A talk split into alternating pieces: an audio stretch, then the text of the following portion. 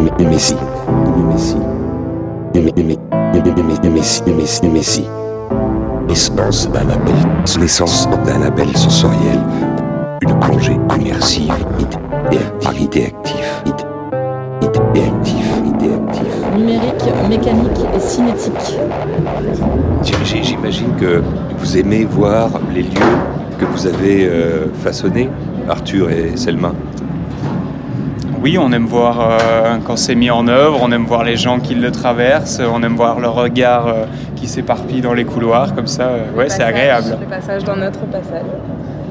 On le décrit ce lieu Hmm On le décrit Ce lieu Enfin, ce lieu que vous avez scénarisé au niveau des lumières C'est un couloir qui accompagne euh, l'entrée des, des visiteurs de l'exposition, qui va du point de qui va du point d'entrée dans l'expérience à toutes les autres salles qui, partent en parallèle de, de cette nervure centrale. Cette nervure centrale, c'est jamais qu'un couloir euh, de bureau. Est-ce que tu peux parler un peu plus fort quand tu t'adresses à nous parce que sinon on va pas t'entendre bien. Vous êtes devenu, vous êtes devenu sourd. Il faut dire que, il faut, il faut dire que quand même.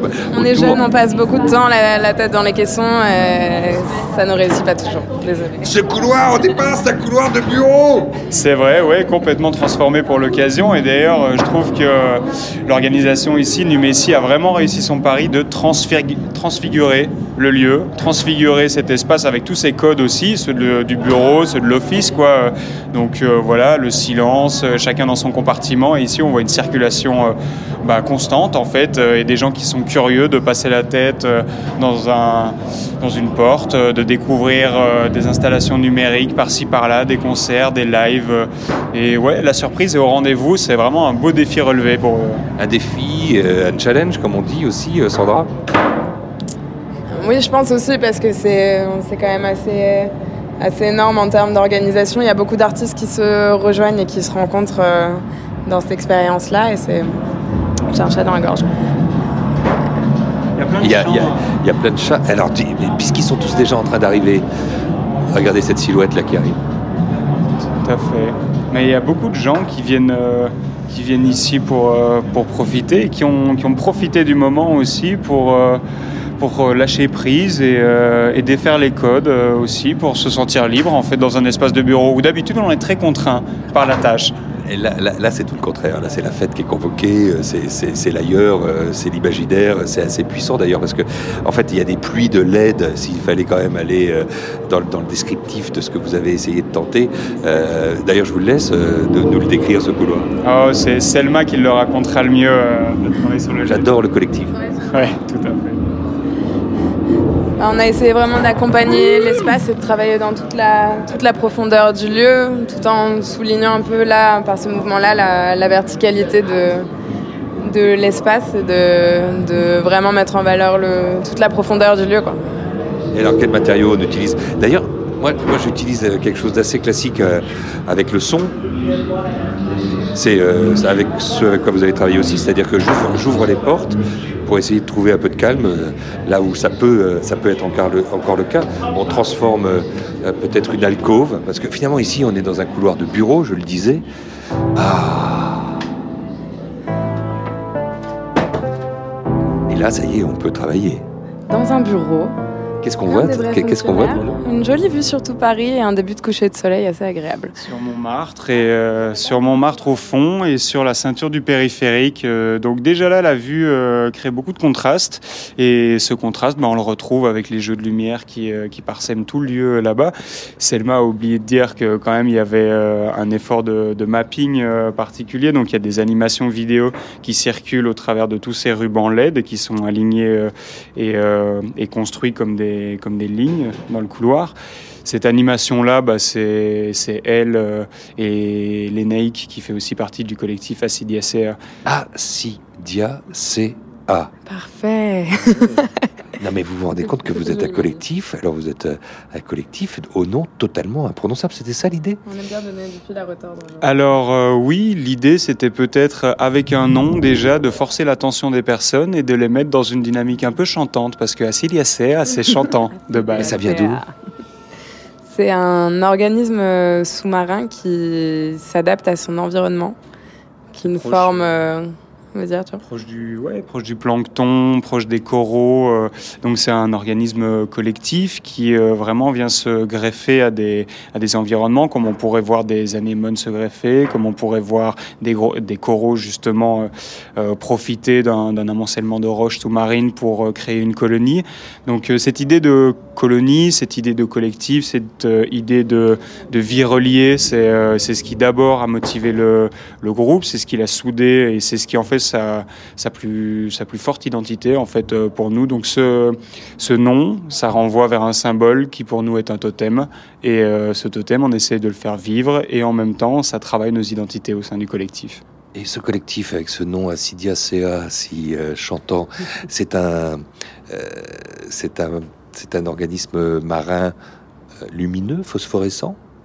Euh, pas particulièrement, il me semble, mais Parce qu'il y en a plein dans, la, dans, les, dans les profondeurs. c'est pas comme le plancton phosphorescent, mais nous, en tout cas, on travaille beaucoup sur la lumière et la luminescence sous plein de formes totalement différentes, euh, plein de médiums aussi très différents et dans plein d'espaces très différents. Mais le, le commun aussi qu'on a avec cette idée d'adaptation à son environnement, c'est qu'on travaille assez souvent in situ. Donc on prend vraiment un lieu pour y développer une idée avec un médium lumineux et s'adapter vraiment à toute la spatialité de, de- d'un lieu en particulier. C'est ce qu'on c'est ce qu'on a fait ici dans ce couloir en fait, euh, en travaillant vraiment sur cette idée de passage et de, et de profondeur. Et c'est ce qu'on fait au quotidien dans notre pratique en fait. Alors avec des clients parfois qui sont des clients imposants.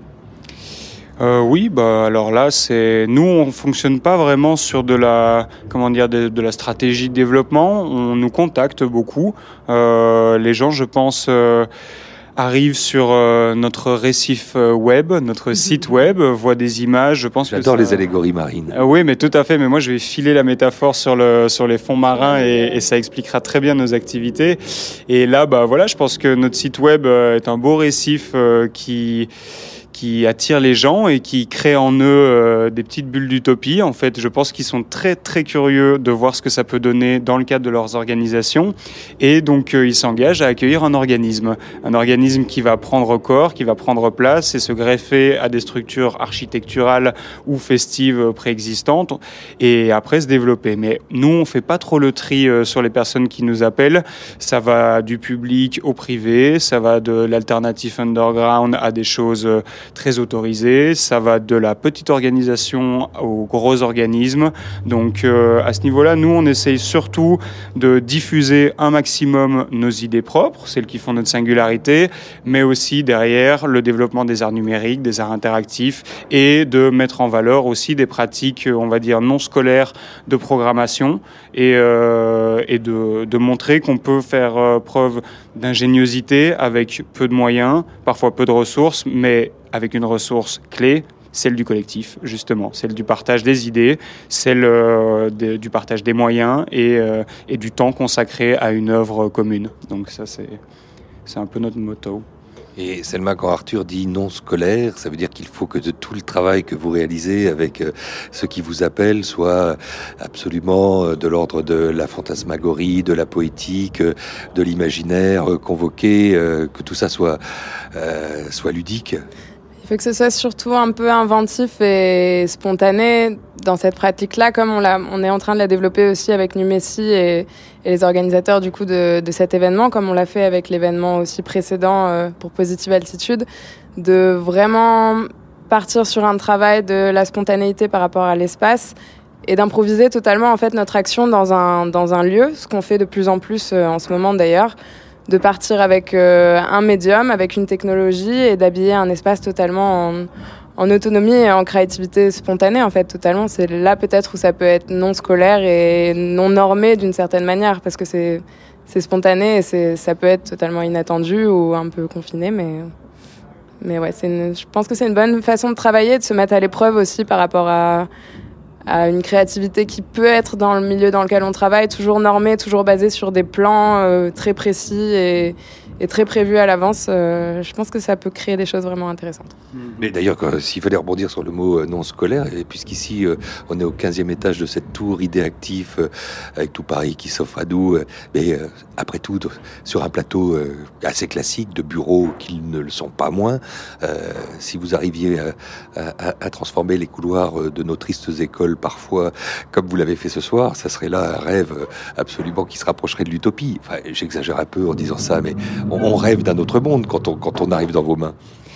Ben, si on se mettait à, justement à ériger en programme notre action artistique, on louperait notre objectif. Donc on va pas remplir toutes les écoles, par contre on va au contact de tous les publics et on essaye de, de faire comprendre ce qui nous nous motive, c'est-à-dire l'expérimentalisme et moi ce que j'aime bien appeler la sérendipité, c'est-à-dire le fait de le fait de se laisser surprendre par les éléments qui, sont, qui nous sont donnés pour les, pour les déformer et pour les amener en fait euh, à, à bricoler des choses euh, qui étaient inattendues.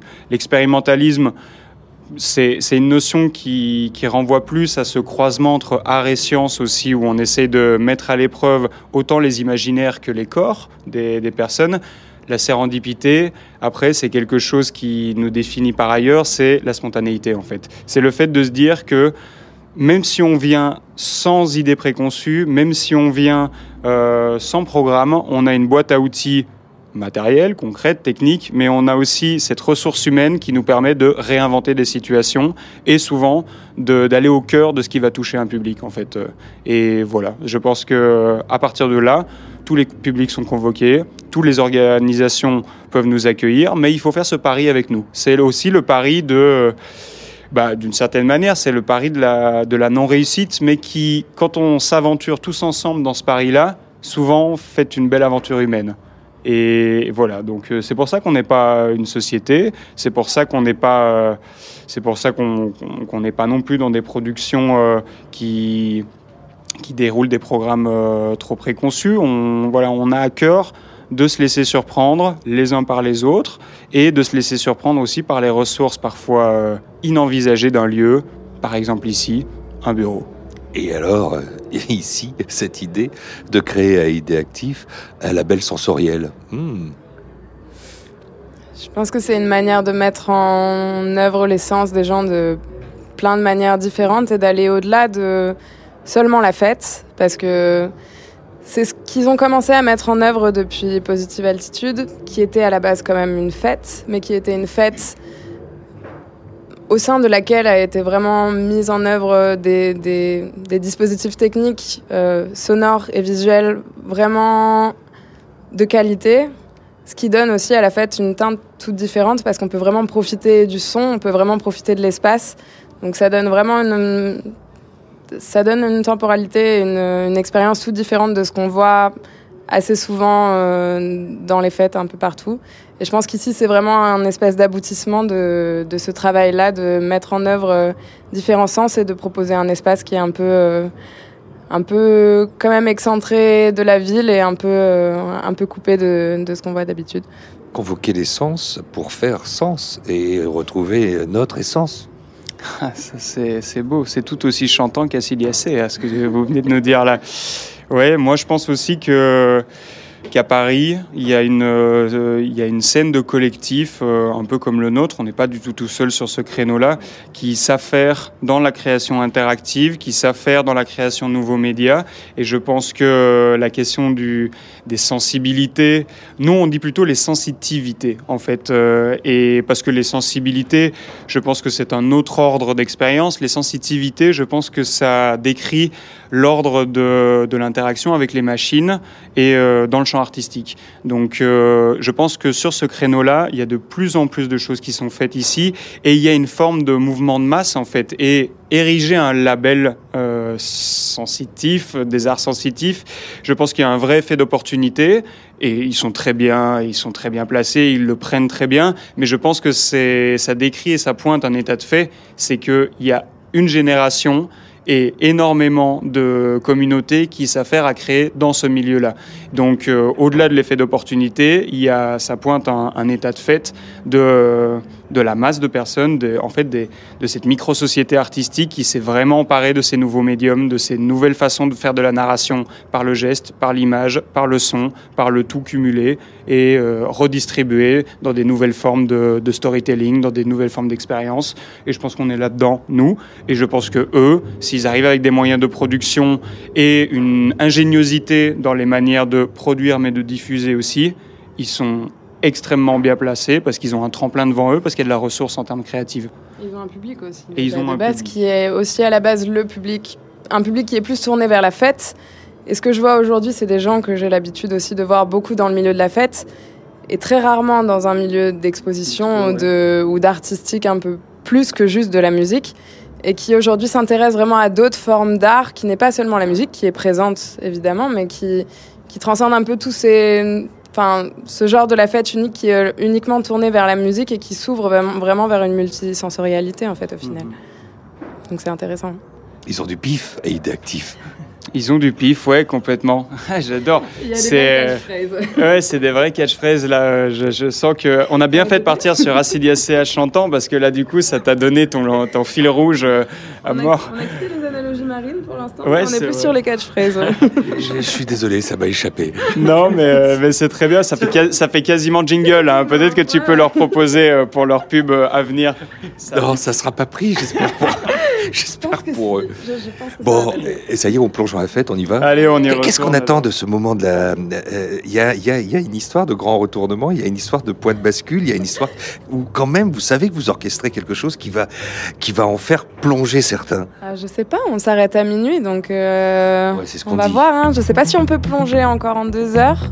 Ça va être une plongée un peu courte, on va pas aller très profond, mais. Ouais, Il y en a qui iront plus loin. C'est vrai. C'était Numessi, naissance d'un appel sensoriel, une plongée immersive au sein d'un rêve cinétique capté les 4 et 5 juillet 2019 dans les locaux d'Idéactif, produite par Idéactif et réalisée par En roue libre.